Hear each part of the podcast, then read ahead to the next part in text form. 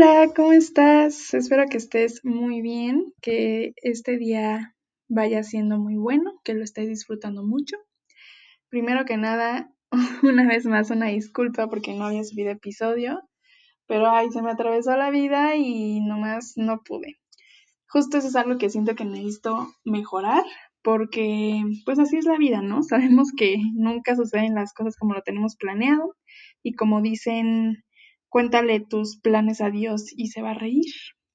Pero mm, justo cuando pasan como cosas inesperadas, siento que pongo mi vida en pausa y solamente voy sacando como lo más urgente y solo descuidar como muchas partes que son pues importantes para mí, como por ejemplo este podcast. Entonces, pues voy a empezar a trabajar más en, en esto para ser mucho más constante y pues estar subiendo episodios cada semana. Entonces, pues bueno, ahora sí vamos a empezar con el episodio de hoy. La verdad es que em, he pensado, estaba pensando en qué, en qué tema hablar esta semana y la verdad, como ahora nos estamos enfocando más en pues toda esta parte de la alimentación, de la nutrición y todo, siento que antes de iniciar con temas como más específicos o de moda o como, pues sí, este, estos otros temas, considero que es súper importante saber las bases de una alimentación saludable. Entonces, eso es de lo que vamos a hablar el día de hoy. Vamos a estar hablando un poco del plato del buen comer y de las seis leyes de una alimentación saludable.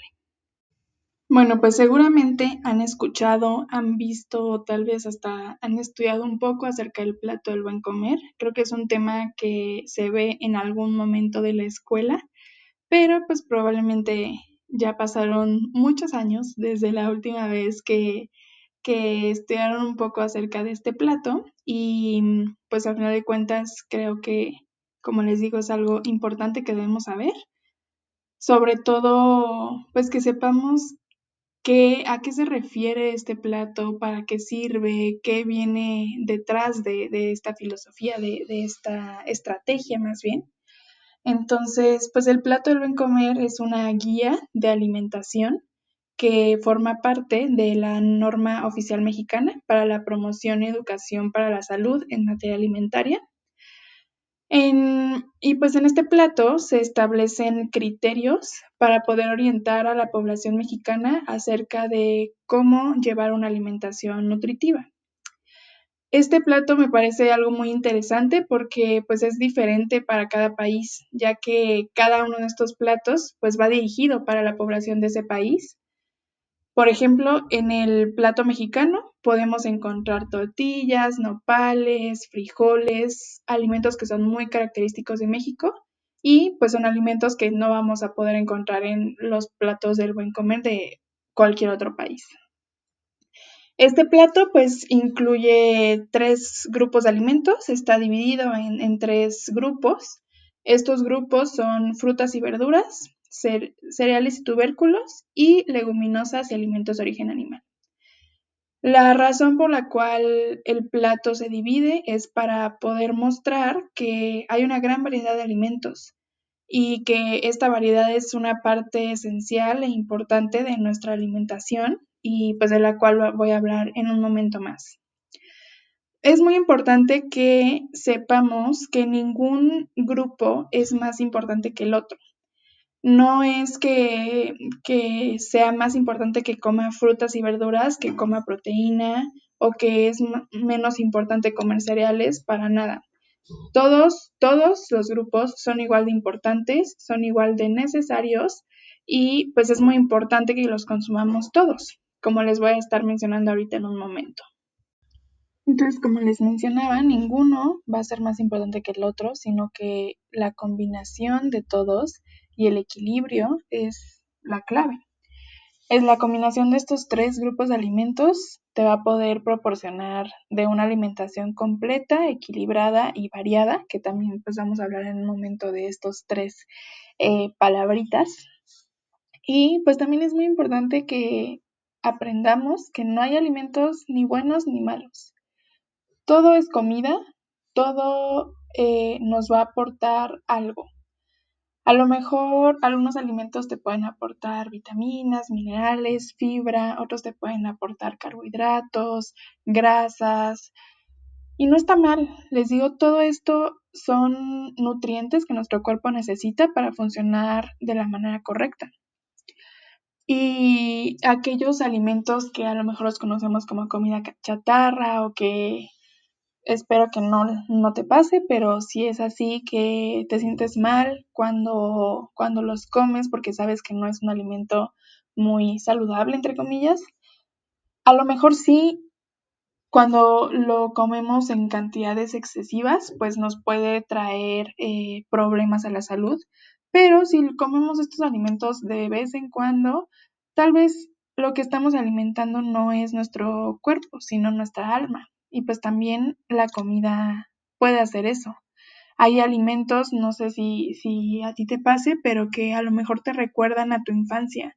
Y cuando los comes, sientes como un abrazo al corazón. Y pues es, es parte de la alimentación, es parte de comer, porque comer no nada más es comer por comer o comer eh, porque yo sé que tengo que hacerlo, no. De hecho, pues yo creo que tú sabes, o si no te has dado cuenta, que la comida es algo que está presente en muchísimos aspectos de la vida. Si vamos a una fiesta, una comida, bueno, a una reunión, siempre hay comida, porque es, es parte de, nuestra, de nuestras vidas y siempre va a haber, y como les digo, sí, la necesitamos para vivir, pero también pues se disfruta comer. No sé si a ti te pase, pero yo amo comer, de verdad. Y no, no te voy a negar que sí, me gustan mucho las verduras, las frutas y puedo disfrutar muchísimo una manzana, pero también puedo disfrutar muchísimo una hamburguesa, un helado, un brownie, porque de verdad es muy rica la comida y es uno de los placeres de la vida y no hay razón por la cual deberíamos de privarnos de, de esa gran parte de la vida. Entonces, aquí también lo importante va a ser la calidad de estos alimentos y la porción que comamos de estos. Como les digo, pues no es lo mismo comer, em, por ejemplo, tenemos a las, al grupo de las grasas, ¿no? Estas grasas, pues pueden ser grasas saturadas, como eh, las que están presentes, no sé, en, en eh, algunos panes dulces, puede ser, por ejemplo. Pero también tenemos las grasas que podemos llamar como saludables, que aquí entra, por ejemplo, em, el aguacate. Entonces, no va a ser lo mismo comer una grasa saturada que está en el pan que comer una grasa que está en el aguacate. Los dos son grasas, sí, estoy de acuerdo, pero la calidad es diferente. Porque una te va a aportar ciertas cosas y otra te va a aportar otras cosas. Y aquí también es muy importante eso que no solamente nos centremos en, ah, en, ah, sí, pues me dijeron que tengo que comer grasa, entonces pues estoy comiendo la grasa de las carnitas. Ok, se puede, puedes comer carnitas sin problema, pero esa grasa no es de la mejor calidad y no es algo que queremos que estés comiendo todos los días porque pues a largo plazo se asocia con algunas enfermedades. Entonces eso también va a ser muy importante que lo tomemos en cuenta y que lo cuidemos. Ahora, no sé si ustedes se han dado cuenta, si, lo han notado, pero el plato del buen comer también tiene diferentes colores. Em, estos colores funcionan como un semáforo. No, no significa que el, lo verde es lo que está bien comer y lo rojo es lo que está mal comer, no. Se refiere más bien a las cantidades que se recomienda comer de cada grupo de alimentos. Entonces, por si no tienes un plato de buen comer a la mano, pero igual si no puedes buscarlo en Google muy sencillamente para que pues puedas como tener la imagen y que sea mucho más sencillo. Tenemos el color verde, que en el verde están las frutas y verduras. El color amarillo son los cereales y tubérculos y el color rojo son los alimentos de origen animal y las leguminosas. Entonces, como te mencionaba, no es que, esté mal comer alimentos de origen animal y que esté bien comer frutas y verduras, sino que se recomienda que tu alimentación, que en tu alimentación haya una gran cantidad de frutas y verduras, que haya una cantidad moderada de cereales y tubérculos y que haya una cantidad un poco menor de alimentos de origen animal y de leguminosas.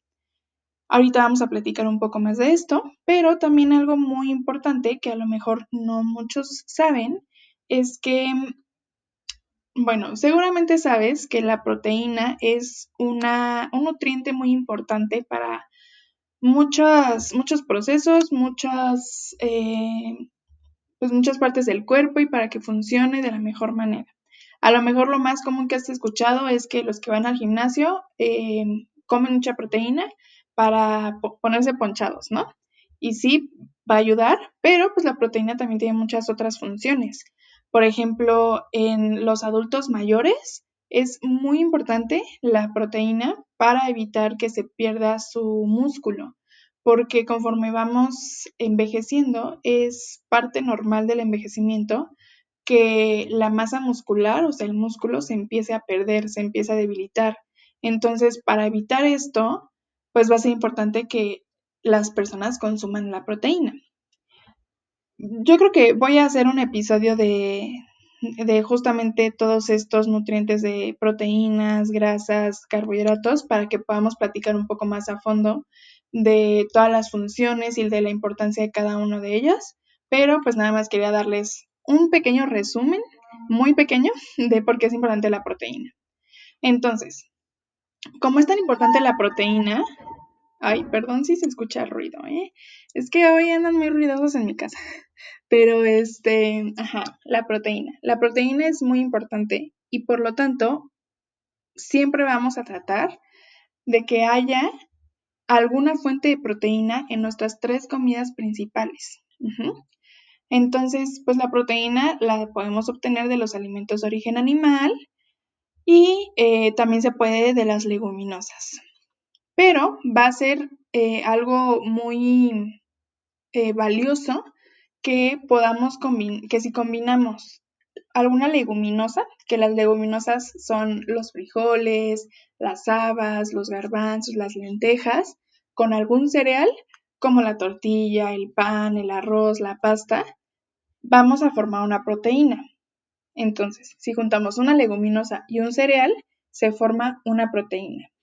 Esta proteína no va a ser de la misma calidad que una proteína de origen animal, pero sí es una fuente de proteína.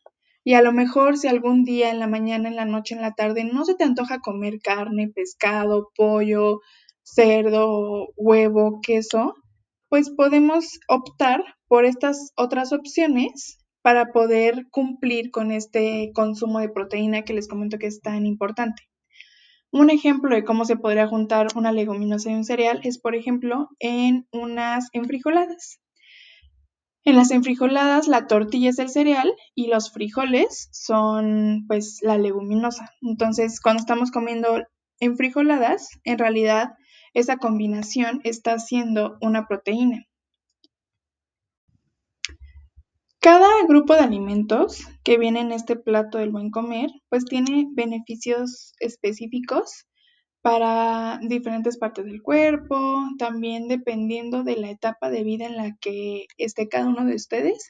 Es decir, si em, un niño, un adolescente, un adulto, un adulto mayor, una mujer embarazada, cada nutriente le, le va a ayudar para diferentes cosas y en cada una de estas etapas van a haber diferentes nutrientes que van a ser más o menos importantes, pues para, por ejemplo, lograr el crecimiento, para asegurar eh, un buen desarrollo del embarazo, para llegar a la vejez con buena salud, etc. Entonces, vamos a platicar muy brevemente acerca de los beneficios que cada uno de estos grupos eh, traen a la salud y pues si les interesa como saber un poco más de, los beneficios, no sé, de las vitaminas, minerales, de la fibra, de lo que ustedes quieran, pueden comentármelo y pues hacemos un episodio de eso específicamente porque pues son temas muy largos que si me pongo a hablar a fondo de cada uno de ellos, pues nos llevaríamos horas. Entonces, vamos a empezar por las frutas y verduras. Las frutas y verduras, que es el color verde, son aquellas que queremos que estén muy presentes en nuestra alimentación, que vamos a tratar de comer una gran cantidad de estas. Entonces, este grupo es fuente de varias vitaminas, como la vitamina A, la vitamina C, las vitaminas del complejo B, también de minerales, también nos van a aportar agua y fibra. Esta fibra em, nos va a ayudar mucho para evitar el estreñimiento, nos va a dar saciedad igual. y entonces estas, eh, este grupo, las frutas y verduras, nos van a ayudar a reducir el riesgo de desarrollar hipertensión y alguna enfermedad del corazón. Después tenemos el grupo de los cereales y los tubérculos. Aquí a lo mejor si no sabes bien esta división de, los grupos de los alimentos más bien, puedes pensar como cereal a cereal de caja, el Choco Crispies, las azucaritas, pero no. O sea, sí es un cereal, pero aquí a lo que se refiere con cereales y tubérculos son, por ejemplo, el arroz, a la tortilla, la pasta, y algo aquí que muchas veces también pues solemos equivocarnos o solemos tener como una idea confusa más bien de, algunos alimentos que creemos que son verduras, pero en realidad en esta eh, clasificación nutricional entran como cereales. Entonces estos son, por ejemplo, la papa, el elote y el camote son considerados cereales, no verduras. Eso es algo que siempre me gusta aclarar porque pues muchas veces les digo que tenemos la idea equivocada. Entonces aquí, eh, este grupo de los cereales y los tubérculos son la fuente más importante de energía. Nos van a aportar calorías para que nuestro organismo pueda funcionar correctamente y pues hagan de cuenta que es la gasolina que necesitamos para funcionar. Entonces, es muy importante. Nos van a proporcionar carbohidratos, vitaminas, minerales como el calcio y el hierro y también fibra. Entonces, como pueden ver, pues eh, son un grupo que nos aportan varios nutrientes que son muy importantes, por lo cual, pues, si es que tienen esta idea equivocada de que los carbohidratos son malos, nada más sirven para subirte de peso, para nada es el caso. Los carbohidratos, los cereales, son un grupo de alimentos que debe de estar presente en nuestra alimentación porque los necesitamos. Pero pues aquí lo que va a ser importante es justamente lo que te mencionaba hace un momento, de preferir eh, opciones de mejor calidad. Y aquí en cuanto a los cereales, vamos a tratar de siempre consumir aquellos cereales que estén mínimamente procesados o que sean integrales, porque estos cereales integrales nos van a ayudar, ayudar a reducir el riesgo de enfermedades del corazón. Y bueno, igual como les menciono que tenemos que elegir alimentos de mejor calidad, también va a ser muy importante que cuando compremos ese tipo de, de cereales, nos fijemos también muy bien en qué otros ingredientes tiene este cereal. Porque sí, a lo mejor podemos, no sé, elegir un pan, pan de caja, pan para sándwich, que, vemos que es integral. Y dices, ah, pues está perfecto, o sea, es integral.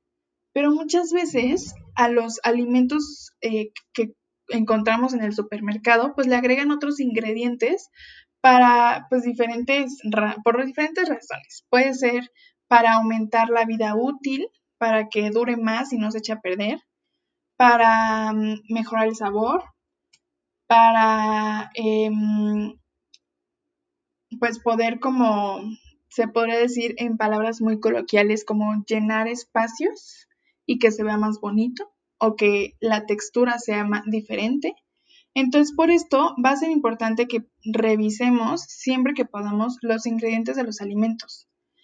De hecho, si, si pueden, si quieren, pueden ahorita agarrar cualquier cosa que tengan en su casa y fijarse en todos los ingredientes que tienen. Y yo siempre digo, si hay algún ingrediente que ni siquiera sepas cómo pronunciar, entonces seguramente es porque tampoco deberías de consumirlo. Vamos a tratar de evitar aquellos em, alimentos que tengan una lista muy larga de ingredientes. Entre más corta sea su lista de ingredientes, significa que es, mm, entre comillas, más natural, más, eh, pues, sin, sin ser tan procesado, pues. Y pues aquí con lo que más tenemos que tener cuidado es con los azúcares y las grasas que se le agregan a estos alimentos. Y por último tenemos el grupo de las leguminosas y los alimentos de origen animal. Estos nos van a proporcionar proteínas, vitaminas y minerales. Son la fuente más importante de proteínas, pero las, verduras y los cereales también nos pueden aportar pequeñas cantidades de proteína. Y pues aquí se recomienda que eh, se debe de moderar el consumo de estos alimentos, por eso en el plato del buen comer está de color rojo, porque son alimentos que, sobre todo las carnes, bueno, los alimentos de origen animal, son lo que tenemos que tener un poco más, más de cuidado con el consumo, ya que se recomienda que las carnes rojas no se consuman más de dos veces por semana. Y por lo tanto, pues como vamos a consumir menos eh, carne, se recomienda aumentar el consumo de pescados. Los pescados también son un alimento muy rico en muchos nutrientes que nos va a ayudar para muchas cosas. Y pues también se recomienda preferir aquellas carnes que sean bajas en grasa, es decir, que la carne que coman, que compren, sea magra. Muy bien, entonces ahora ya con toda esta información que les he dado y antes de pasar al siguiente tema, les voy a dar algunas recomendaciones que pueden eh, seguir para poder hacer uso de este plato del buen comer de la mejor manera posible y que puedan lograr esta alimentación eh, completa y equilibrada que tanto les he estado mencionando. Entonces, como les mencionaba, pues vamos a tratar de comer en gran medida frutas y verduras. Estas vamos a preferir que sean con cáscara aquellas que se puedan comer con cáscara, obviamente. No les voy a decir que se coman una toronja con cáscara, ¿verdad? Pero, por ejemplo, la manzana que sea con cáscara, la pera, la guayaba, etcétera, porque aquí en la cáscara tenemos una gran cantidad de fibra, que va a ser muy, muy importante. Va a ser también muy importante elegir aquellas frutas y verduras de diferentes colores, formas y presentaciones, porque si hacemos esto, vamos a tener una mayor variedad de nutrientes. Cada fruta, cada verdura nos aporta diferentes nutrientes y pues lo que queremos es tener la alimentación más completa que se pueda, que podamos obtener todos aquellos nutrientes que nuestro cuerpo necesita. Entonces va a ser mucho más fácil lograr esta, que esta sea completa si incluimos diferentes frutas y verduras.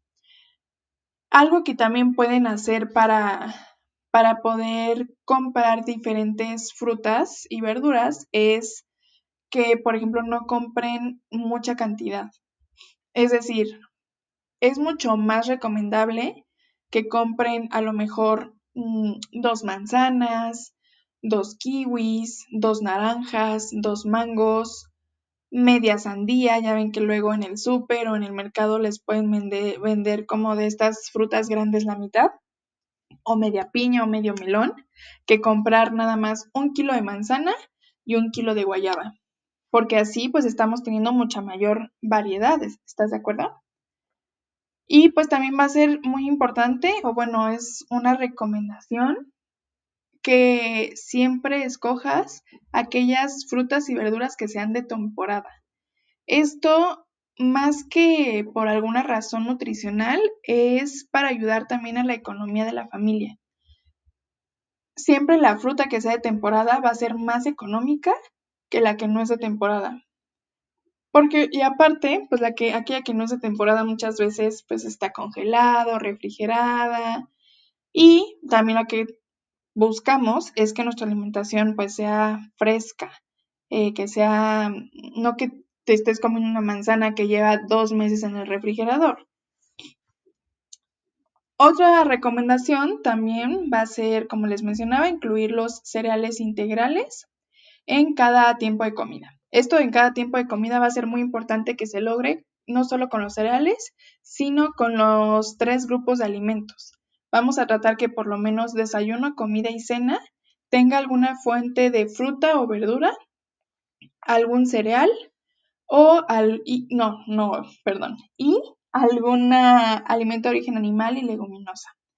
Entonces, un ejemplo de alguna comida que, tenga estos tres grupos de alimentos para que te sea más sencillo llevarlo a cabo es, por ejemplo, a ver, un desayuno, que puede ser huevo con nopales, que el huevo es el alimento de origen animal, los nopales es la verdura, con poquitos em, frijoles, que los frijoles pues es la leguminosa, y unas tostaditas salmas, que ese es el cereal. Alguna comida podría ser, por ejemplo, eh, picadillo, que ahí tenemos la carne, que es del alimento de origen animal, tenemos las verduras, con tortilla, que ahí tenemos el cereal, y ya si se te antoja como postre, alguna fruta, una manzana, por ejemplo. Y luego una cena podría ser mm, unos molletes. Entonces, el pan, el bolillo, va a ser el cereal. Tenemos eh, los frijoles, que es la leguminosa, y el queso, que es el alimento de origen animal. Y ahí además estamos haciendo la combinación del el cereal, que es el pan, con la leguminosa, que son los frijoles, y estamos obteniendo proteína. Y ya para ponerle la verdurita podemos hacer un pico de gallo muy rico. Y ya, así estamos cumpliendo con que nuestra, nuestros tres tiempos de comida principales sean completos. Después vamos a tratar de comer, como les mencionaba, alimentos de origen animal con moderación. Evitar lo más posible el azúcar, las grasas, em, grasas saturadas sobre todo, o trans, los edulcorantes y la sal. Va a ser muy importante que por lo menos tengamos tres tiempos de comida, es decir, el desayuno, comida y la cena, pero si se puede, tener dos colaciones en, en el día, es decir, entre cada tiempo de comida, estaría excelente. Pero esto de las colaciones no funciona para todos. Es algo que no tiene que ser así a fuerzas. Si tú nada más comes tres veces al día, está perfecto. Pero hay personas a las que les funciona más tener sus dos colaciones porque a lo mejor les da hambre o porque así pues no llegan con tanta hambre a las comidas principales y por eso no comen tanto durante esas comidas principales, etc. Va a ser también muy importante tener un plato que esté equilibrado. Con esto me refiero a que más o menos tu plato debe de verse o debe de tener el 50% que sean frutas y verduras, el 25% que sean los cereales y los tubérculos y otro 25% los alimentos de origen animal y las leguminosas. También va a ser muy importante tomar agua natural. Muchas personas toman mucho refresco o mucha agua de sabor porque a lo mejor no les gusta el agua natural. Pero el problema de estas bebidas es la gran cantidad de azúcar que tienen. Entonces, si de plano no toleras el agua natural, está bien, no pasa nada. Puedes tomar agua de fruta, como, pero no como de el tango, de estos polvitos que ya vienen preparados, de esos no, porque justamente tienen una gran cantidad de azúcar. Pero puede ser un agua de fruta natural, pero que no le agregues azúcar. O pueden ser infusiones o té, pero todo, todo sin azúcar, de preferencia. Y por último, también va a ser muy importante, pues, la realización de ejercicio. Se recomienda que al menos se realice 30 minutos al día, por lo menos 5 días de la semana. Entonces, 30 minutos no es mucho, tú puedes hacerlo. Y no tiene que ser un ejercicio así súper excesivo que casi casi te desmayes, no, para nada. O sea, si te gusta salir a caminar, sal a caminar 30 minutos. Si te gusta bailar, pon un video en YouTube de, de baile y baila. Si te gusta patinar, ve a patinar. O sea, el chiste es que hagas una actividad que te guste. Entonces ahora vamos a pasar al segundo tema de este episodio, que es algo muy cortito, pero igual siento que es muy importante que lo sepan. Existen seis leyes de la alimentación saludable que es algo que nosotros como nutriólogos siempre vamos a buscar o deberíamos de buscar en tu alimentación. Y pues creo que es algo importante para que también tú sepas que existen, pero sobre todo para que trates de llevarlas a cabo y así pues lograr esta alimentación saludable. Entonces, como te digo, son seis. Voy a ir eh, mencionando cada una de ellas y a qué se refiere. La primera ley es que tu alimentación debe de ser completa. Con que sea completa nos referimos a que tenga estos tres grupos de alimentos que se encuentran en el plato del buen comer que te acabo de mencionar, sobre todo en las tres comidas principales, como igual te acabo de mencionar ahorita en las recomendaciones. Entonces, esto va a ser muy importante para que nuestro cuerpo reciba todos esos nutrientes que son necesarios para que nuestro cuerpo funcione de la mejor manera posible, como debería de ser. La segunda ley es que sea equilibrada. Entonces, esto de que sea equilibrada se refiere a que las cantidades sean estén en balance. Iba a decir equilibrada, pero pues no iba a decir lo mismo, ¿verdad? Entonces, no vamos a, lo que no queremos es que se consuma, no sé, que el 100% de lo que tú comas sean cereales o que nada más comas 5% de frutas y verduras em, y el 95% sean alimentos de origen animal y cereales. No, eso es algo que no queremos y por eso necesitamos un equilibrio. Entonces, cada comida tiene que tener las proporciones recomendadas de cada grupo, que tenga las cantidades adecuadas. Como les mencioné hace un momento, nuestro plato, o sea, cada plato que tú te sirvas tiene que tener aproximadamente un 50% de frutas y verduras, un 25% de cereales y tubérculos y un 25% de alimentos de origen animal y leguminosas. Y así se va a formar el 100% que va a ser nuestra alimentación. La tercera ley es que sea variada.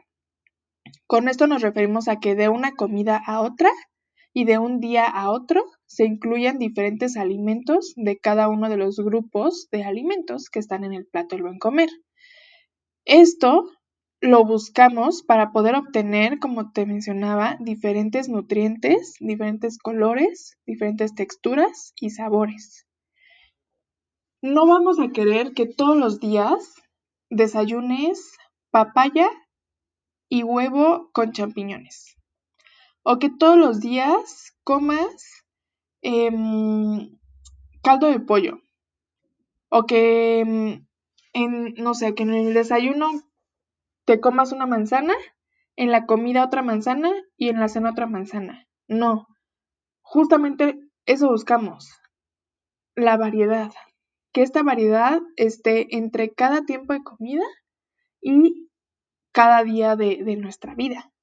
Y creo que eso es algo que se puede lograr sencillamente, sobre todo aquí en México, porque somos un país muy afortunado, de verdad.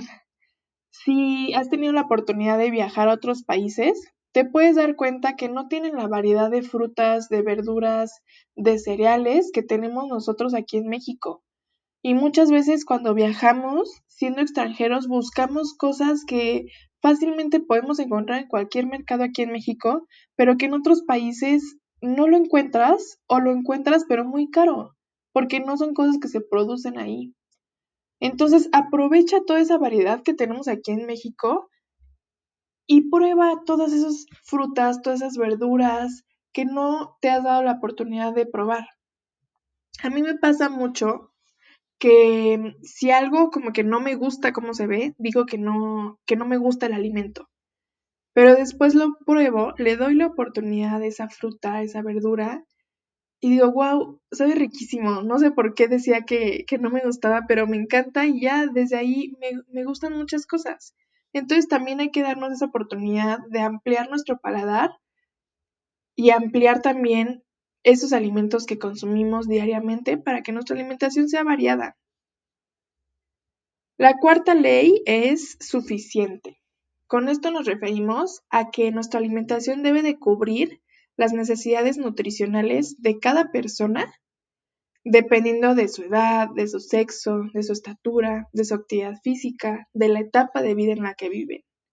no va a ser lo mismo o no, yo como nutrióloga no le voy a recomendar a un niño que coma la misma cantidad de, por ejemplo, calorías que come su papá. Por el simple hecho de que uno es niño y el otro es un adulto. No le puedo dar lo mismo. Si, o al revés, si, si yo le doy al papá lo que le doy al niño, las calorías que le estoy dando no van a ser las suficientes para que su cuerpo funcione como tiene que funcionar. Tal vez le estoy dando un tercio o la mitad de lo que debería estar comiendo, pero entonces su cuerpo se va a estar esforzando de más para poder sacar adelante pues el trabajo que tiene el cuerpo de vivir. Y por eso va a ser muy importante que si en algún momento tú vas o has ido con un nutriólogo, es muy importante que se adecue a ti, porque cada uno de nosotros necesitamos diferentes cantidades de todo. Tampoco es lo mismo lo que consume una mujer de 20 años que es sedentaria que una mujer de 20 años que es un atleta. No va a comer lo mismo porque el atleta necesita más calorías, más comida para que pueda, para que su cuerpo pueda hacer todo ese trabajo que le está pidiendo al hacer ejercicio. La quinta ley es que sea adecuada. Y esta va muy de la mano con, con la de arriba porque la alimentación tiene que adecuarse a ti, a tus necesidades y a, si es que vives con tu familia todavía, a los miembros de cada familia. Nosotros como nutriólogos tenemos que tomar en cuenta tus gustos, tus preferencias, tus hábitos alimenticios, tus recursos económicos. Por ejemplo, si una familia que vive con el salario mínimo se acerca a mí y me dice, ayúdame porque no sé cómo darle de comer a mi familia, yo no le voy a decir que vaya y se compre un salmón con espárragos y aceite de trufa. ¿Estás de acuerdo? Porque no es algo realista, es algo que esa familia no va a poder hacer, no va a poder comprar. Y entonces yo no estoy cumpliendo con mi papel de adecuar la dieta que le estoy dando a esa familia. Y al final de cuentas es algo que ellos no van a hacer, no van a seguir, porque no pueden. También por eso muchas veces aquellas dietas, si has estado en algún tipo de dieta, y hay muchas personas que no pueden seguir la dieta por eso, porque sus nutriólogos no se adecuaron a ellos. Si me estás diciendo que no te gusta la fresa y yo voy y te mando fresa, dices, pues te estoy diciendo que no me gusta la fresa, o sea, no voy a comer eso porque no me gusta la fresa. Entonces, por eso tiene que ser muy adecuada y muy individualizada. Tampoco te voy a dar lo mismo a ti que a tu mamá, porque a cada uno de ustedes les gusta diferentes cosas. O qué tal que eres de esas personas que no desayunan o que no cenan. Entonces, si yo te doy de la nada un desayuno súper cargado, pues no te lo vas a comer, porque tú no estás acostumbrado a eso. No estoy diciendo que esté bien o esté mal no cenar o no desayunar, pero si queremos cambiar un hábito, pues como lo que platicamos en el, en el podcast, en el episodio pasado, pues es, es un proceso que no te lo puedo lanzar así nada más, porque así no va a funcionar. Y por último, la última ley es que nuestra alimentación debe de ser inocua. Con esto nos referimos a que el consumo habitual de, de, nuestra, de estos alimentos, de nuestra alimentación, de nuestra dieta, que no implique riesgos para tu salud, que esté libre de contaminantes, que no aporte cantidades excesivas o insuficientes de algún nutriente. Esto va muy de la mano con un manejo higiénico de los alimentos. Por ejemplo, no nos vamos a comer una mm, lechuga que compramos en el mercado y que estamos viendo cómo todos los trabajadores la están manoseando porque sabemos que pues tiene suciedad, tiene contaminantes. Tenemos que desinfectarla antes de poder comerla. Esto es muy importante porque pues muchas veces por lo que comemos podemos enfermarnos. Creo que tú lo sabes, yo lo sé, todos lo sabemos. De igual forma, si eres alérgico a algún alimento, por ejemplo, si eres alérgico a la nuez, yo, yo no te voy a mandar una dieta en la que tenga nuez o un alimento cuya preparación necesite nuez, porque no está siendo inocua para ti. Al contrario, te va a causar un daño.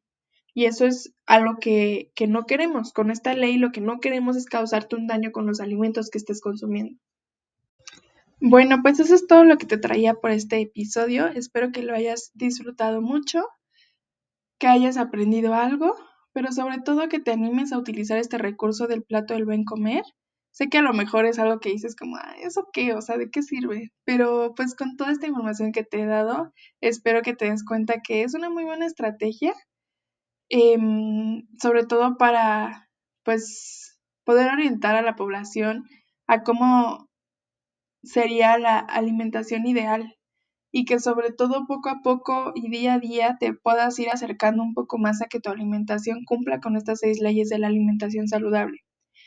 Pero, de igual forma, como te he repetido y repetido hasta el cansancio en este episodio, el chiste o la clave aquí está en lograr este equilibrio, este balance con los alimentos y tu vida y cuidar las cantidades, pero sobre todo las calidades de los alimentos que consumas. La perspectiva que yo tomo de la nutrición no podría estar más alejada de las restricciones. De hecho, estas restricciones pues ya se han comprobado que no funcionan, no son realistas y es algo que que yo no lo manejo así. Al final de cuentas, como te mencioné en algún punto del episodio, para mí comer es uno de los grandes beneficios de la vida. Yo lo disfruto demasiado y espero que tú también lo hagas. Y si no es así, espero que con esto puedas estar un poco más cerca de disfrutar tu comida y de pensar en que simplemente es comida que te alimenta ya sea el cuerpo o el alma. Y pues eso es lo que, lo que busco, que, que no te quedes con esta idea de que hay restricciones, de que hay comida buena y hay comida mala. No, solo es comida. Y tú disfrútala. Si te quieres comer un chocolate, un helado, una fruta, una verdura, cómetela, disfrútala. Nada más, nada más es eso, eso te pido, que lo disfrutes. Y pues nada, trata hoy de ser tu, tu versión más sana y bonita. Nos vemos en el próximo episodio. Cuídate, bye.